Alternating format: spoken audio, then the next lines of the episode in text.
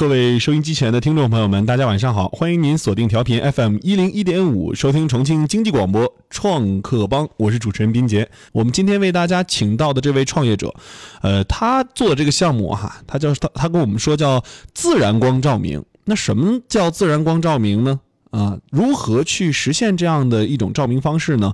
我们为大家请到的是创始人彭品佳。那么，我们首先哈，让彭品佳跟大家来打个招呼，让他首先来介绍介绍自己来自哪个公司，然后呃，他自身做这样的项目具有怎样的优势？首先来说说，呃，给大家介绍介绍自报家门吧。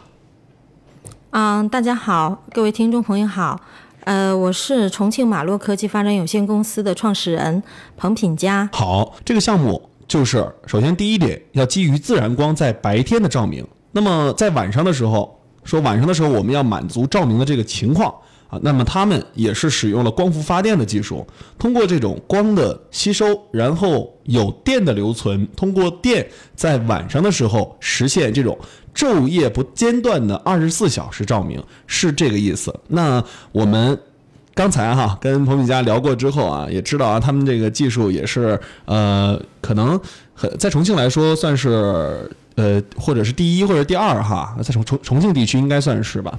那这个项目也是由清华启迪科技园，这个项目也是由清华启迪科技园为我们推荐的项目。好的，那说到这个自然光照明这个事儿，是品家什么时候想到的啊？关于这个故事里面有怎样的一些呃很有意思的点？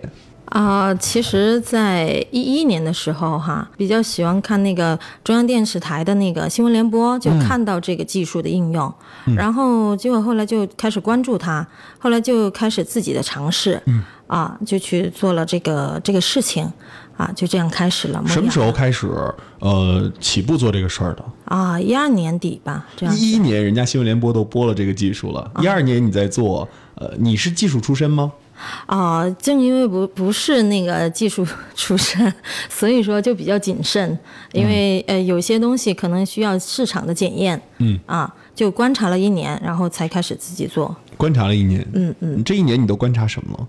就是观察他们的一个项目的应用呀，然后就项目上的一些反馈呀，这样子的一个。那时候看到的现状是什么样？啊，我就觉得这个东西非常的好，那个时候就是门外汉，就觉得哎，好亮这个东西，好亮，对，啊 啊，跟我们说说吧，当时看到这个技术在实际应用过程当中的时候哈，一一年、一二年那个时候，呃，你肯定对它进行一个考察了解，嗯嗯，了解和考察的过程当中，不光是好吧？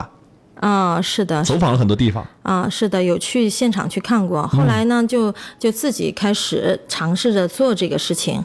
好，做这个事情的时候，然后呃，咱们重庆这边不是阴天吗？嗯，阴天可能大家都会呃，我跟大家一样哈，都会觉得这个呃阴天的效果能不能行？因为这个是纯自然的光线，嗯，哈，然后嗯，后来自己做到项目上，呃，就效果非常好，就让我觉得很惊喜。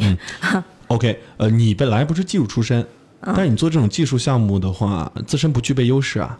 你是做什么出身的呢？啊，我之前在呃一家公司工作，然后做的是那种特殊建材的销售。特殊建材销售。对。啊，也就是说，其实是有一点贴边儿的。啊，只是说销售吧，各行各业都是通的。但是关于这一方面，自然光这儿它的这个使用也属于一种特殊建材嘛？呃，它可能比那个还要复杂一点，嗯，因为它涉及到一些建筑结构的一个开孔啊，还有就是呃，就是说设计呀、光照的一个模拟照度计算呐，这些东西都有。好，呃，我们现在国家最关注的就是环保啊。其实我我想了解说，呃，我们这么长时间测试，包括以前你看到的，从一一年到现在，这个技术的进步，它在环保领域的突出贡献是什么？啊，嗯，举个例子吧，哈，呃，就是咱们做的一个项目当中，他们总共做了应用了咱们这个系统二十八套，然后据他们自己测算的一年的省电量，他们应用在地下车库，一年的省电量是八点二万千瓦时每年这样子。啊，呃，当时在这个考察这个项目的过程当中，我们一般，嗯，项目的这个。新闻联播里面播的这块儿，它是在哪个城市存在的？啊、那个时候是在北京。北京，嗯，啊其实际跑得好上我们这个项目这几年的发展当中，哈，就是说在一些发达的地区，嗯，他们的应用会比我们这边好很多。嗯，发达地区的应用，一般它会应用在什么地方？呃，比如说体育场馆呐、展览馆呐、啊，然后还有就是高铁站呐、嗯，啊，像咱们重庆的那个西客站就应用了这个技术，嗯，好，然后在厦门大的那个是吧？是的，嗯，啊，然后还有就是那个呃学校呀、嗯。医院呐、啊，地下车库啊、物流仓库嗯，啊，都可以用。对，嗯，像那个就是在南京那边的一个呃中国移动华东物流基地，他们总共用了六百多套，全部整个基地全部用的这个，嗯所以他们的白天完全不用不用耗电。可靠。嗯，是的，嗯，也就是说，这个技术其实是现在为止是已经很可靠的了。嗯，呃，你看应用在这种大型车站二十四小时的是吧？啊，都很可靠。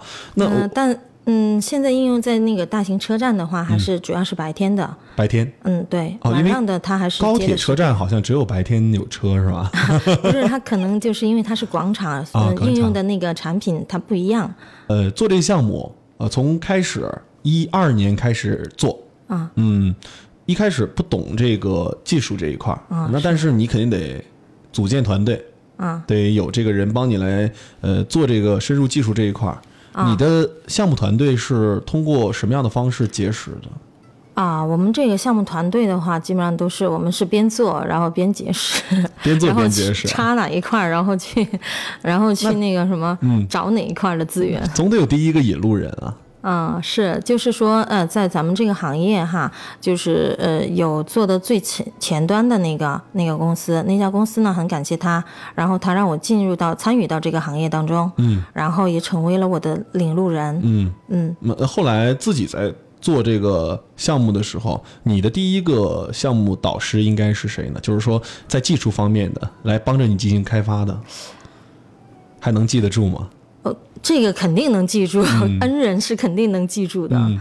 嗯，那个导师的话，可能就是说，嗯、就是帮助过我的朋友，嗯就很多了，嗯。就不是说一个，对，因为这个咱们这个技。嗯，没有，咱们这个技术哈，因为它呃一开始就会涉及到很多方面的东西，嗯比如说设计啊、照度值啊，还有那个呃，哪怕是一个嗯产品的一个外观呐、这一块儿，它都涉及到很多方方面面的东西。嗯咱们结构其实很简单，但是对于材料还有对于它的要求各方面都是很高的。嗯，我觉得，呃，之前我跟呃海威总，包括这个我们特呃特约评论员王海威，以及包括呃特约评论员陈思亮在交流的时候，他们也聊过，说女性创业其实比男性相对来说难很多，呃，自身要顾虑的很多。我不知道品家在这个整个做这个项目的过程当中，是不是呃自身也会顾虑很多的东西？嗯，那个时候想到创业没有顾虑，只是往前冲。就是往前冲啊！嗯，哎，那那呃，他们提到的说女性对于孩子、对于家庭之间的这种照顾，呃，你有没有考虑到这一块儿带给你的压力？啊、家里人同意吗？是这样的哈，呃，简单可以跟大家分享一下当时开始创业呃是怎么样一个开始。嗯，呃，其实我们这个创业的起点比较低，呃，就是说咱们在那个嗯，就九龙坡区办那个微型企业的时候，咱们是呃。前面的微型企业，然后呢，呃，当时真的起点非常低。后来由于微型企业这样子哈，啊、给了我们机会，开始了梦。那个时候不是那个什么好，后来嗯，我记得在一三年的时候做的第一个项目，那个时候是刚好呃，我生完宝宝坐完月子，啊，就直接就去到项目上去做安装啊这些。嗯，然后那个时候宝宝还要吃奶，还带着宝宝一起呢。当时做这个微型企业的时候，为什么说微型企业是一个梦想的开始呢？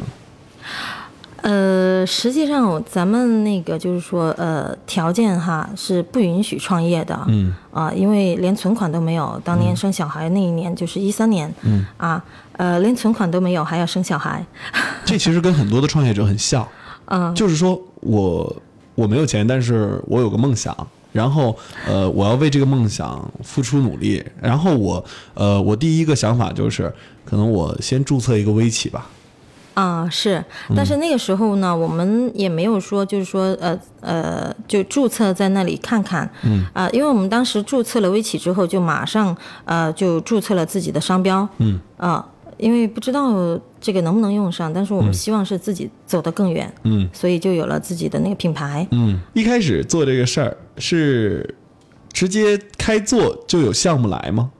啊、直接开做的时候，嗯，是有是有，啊，这么这么快吗？啊一一就是做就有项目。呃，不是，因为那个时候哈是，嗯，就是说提到刚才呃那一家就做的比咱们早早的那个之前的那个公司啊就有，嗯。啊做到他们的那个产品的时候就是有的，然后后来现在我们就结合市场的需求，然后嗯拥有了自己的产品，就这样子。啊那你们现在跟以前那家公司是什么关系？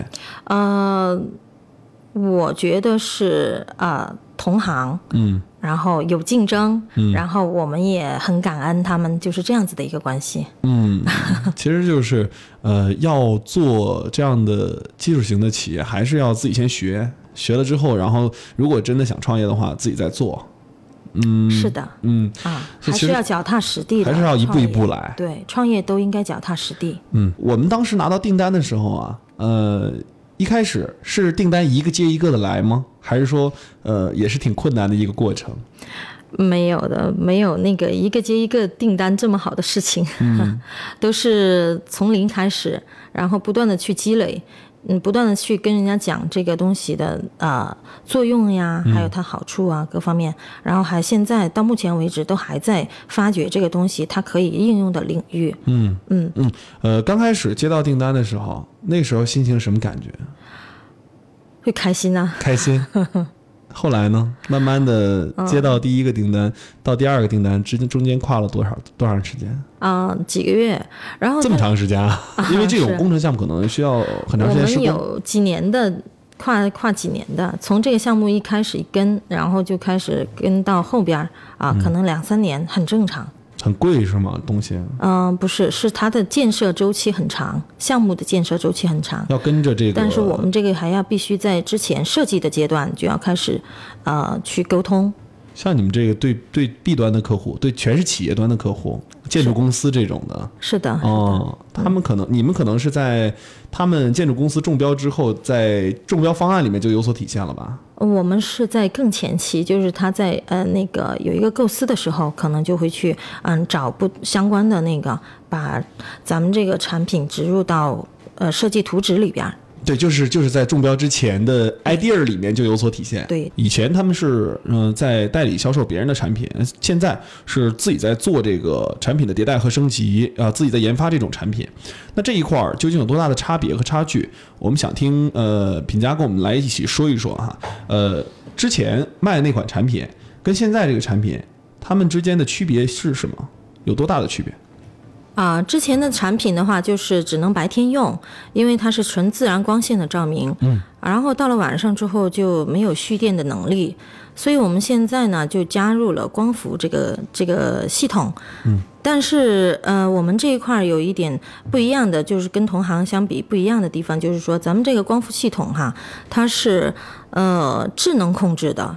就是它的充放电都是智能控制的，所以不需要人工的一个切换。嗯，市场上有呃非智能控制的这种啊，是的，咱们也有进，嗯，就是说同行业，哎，嗯他们是做的这一块儿的，那你们是智能控制？对，然后而且嗯是在那个就是阴天模型下啊，它已经实现了呃呃无间断的一个照明的一个情况。嗯，自动控制这一块跟不不自动控制这一块，智能控制有什么区别？呃，最主要的一个区别就是说，它在应用的过程当中更更优质，然后使各方面的，嗯、就是产品的配件呐、这些，比如说咱们的，嗯，一号品就是那个蓄电池，嗯，好，然后还有就是呃人工光源，嗯，好，然后这一块的话都是有一定的保护的，然后延长它们的寿命，嗯。嗯。哦，呃，所以基本上接近于就是说，整个这个系统安装下来之后，就是二十四小时不用电，然后它的寿命可以持续到呃，就相当于一次性投入，啊，接之后的更换成本就非非常小，非常小了。嗯哎，嗯，这个产品是你们自主开发的，嗯，是我们和别人一起来研发做做出来的产品什么时候开始开发的？啊。我们是从一七年一七年开始，也就是就这么短的时间啊。啊，不是，实际上我们是从一六年底，然后一直到一七年就在做这个事情。嗯啊，然后未来我们的产品哈，呃，还会还会做到什么程度呢？就是说，比如说举个例子哈，咱们的一个呃，就像嗯一个数据采集的一个终端。嗯嗯，就可以应用到更多的行业，让我们的客户哈采集到更多的数据。嗯啊，这是我们未来的一个发展方向。好，第一个阶段是当时你们代理的产品，它只能白天用。嗯第二个阶段加了光伏发电，嗯，呃是，智能光伏发电。对第三个阶段就是有大数据检测这一块儿，对，就是监测这一块儿，对，有大数据嗯采集。对，采集和监测。嗯好，呃，有一个疑问，就是之前做的这个呃产品和现在这个产品比，第二代产品虽然加了智能光伏发电这儿，呃，但是它肯定需要有研发团队给你们做研发。你说一年的时间，它把这个产品研发出来，但是呃，研发的过程当中是哪一家是哪一家公司给你们提供这个技术支持，还是你自己组建了技术团队来专门做这个事儿？呃，这个公司，嗯这个事情呢，可能一家公司也做不了哈。嗯。然后第一个有有同学，我有同学，他们从事的是光伏这个产业。嗯。好，然后有请教他们，然后他们给了我们很多的那个帮助。嗯。好，然后我们这一块呢，也去呃请教了我的母校。嗯。呃，就西南农业大学。嗯啊，然后嗯，老师带我们去找这种呃相关行专业的老师，然后请教，嗯哎，请教了这么多之后，然后下来，然后嗯，今天呢，呃。我们这一块呢，也需要很很多的支持哈，像这个政策的支持啊，这些类这之类的一个东西，哈，所以我们嗯现在也加入了那个启迪科技园，嗯，然后启迪科技园这一块呢，可以给到我们，因为他们是清华背景的一个、一个那个产业园，嗯，所以说他们也有很多的那种呃，对于帮助企业申报种子基金啊，还有就是政府的一个申报啊，还有呃政策的申报啊，还有就是说他们呃作为一个技术这块儿的一个支持，也会、也会给到我们。嗯，所以说未来我们的路会往这个大数据这个方向会走得更远。我的意思是，你们的产品呃是怎么研发出来的？呃，就是通过咱们这些就是学校还有同学这样子，我们一起来做的这个事情。这么这么简单的技术团队就把这事儿做了？嗯也不简单它的技术门槛不高吗？啊、也不简单，但是但是针对一些高校的话，他们有一些呃这方面的一些经验，嗯嗯，他们的经验也比较成熟。呃，已经有这个相关经验了，嗯那你肯定要买人家专利了。嗯，我们没有涉及到这一块，我们是自己申请的专利。嗯，哎那，未来我们的那个光呃照明的话，可能会达到什么程度哈？就是说呃呃，根据阳光它自动调整，咱们需不需要用市电呃用人工照明的多少？嗯嗯，就是说呃阳光它暗的时候，暗到什么程度之后，它自动的就会切换啊、人工照明这个模式，然后用咱们的那个太阳能的一个嗯蓄电池的电。嗯，好，然后如果说阳光足够了，它就嗯自己就关闭这个用电通道。嗯，挺好的。但是呃，你们的后面的支撑的团队，就是技术支撑团队，来自高校，呃，然后来自科研院所，嗯，来自高校，然后还有就是来自一些啊、呃有实力的一些嗯个人呐、在这个阶段上的话，呃，使用的客户多不多？目前就新的这个产品出现后，嗯，新的产品是这样子，因为我们从一六年到一七年都是处于研发的状态，嗯，然后现在出来了之后哈，呃，新的客户还在嗯不断的去积累，嗯。嗯，还在聊，还在谈，嗯，是的，嗯呃，你觉得这个产品哈，它未来它的走向是什么样的？这市场大吗？啊、未来的话，我们这个走向哈，又分了不同的那个类别和行业。嗯嗯，我们希望的是，因为它是全生态的一个照明，嗯，所以说应用的行业很多，比如说学校啊，就是大家都知道，呃，对眼睛不太好，嗯，然后那个呃，我们这个可以保护视力，因为是全光谱的照射，嗯，好，针对于医院这一块的话，咱们这个也是呃，知道人都是离不开阳光的，嗯。啊，这一块啊、对于病人的康复也是有益的。嗯，好，然后我们现在还在结合，就是西南农业大学，嗯，正在在请教专家哈，然后用于这个农业方面，嗯啊，这个未来的前景能如果说能用到农业方面的话，可能我们嗯这个大数据的采集这一块儿啊叠加进来就更厉害，嗯。啊，因因为农业方面有很多的数据需要采集，嗯。嗯，所以说我们呃也在请教西南农业大学的一些专家，看能不能应用上咱们这个技术，嗯。哈，然后呃还有就是那种嗯。就公共区域的，比如说那个展览馆这一块儿，因为咱们这个显色显色指数非常高，嗯。啊，我们的显色指数接近于太阳光，就是嗯，太阳光是一百嘛，咱们这个是九十八，嗯，所以说呃，基本上没有色差，啊，像一些审呃像呃评审的实验室啊这些，啊，他们就会应用上去，嗯嗯。呃，这些地方都可以应用。呃，这些地方的一个应用的话，呃，我们在这个正常的，比如说我们的灯光啊，灯光的这种照射和我们这种自然光的这种照射，它的区别究竟有多大？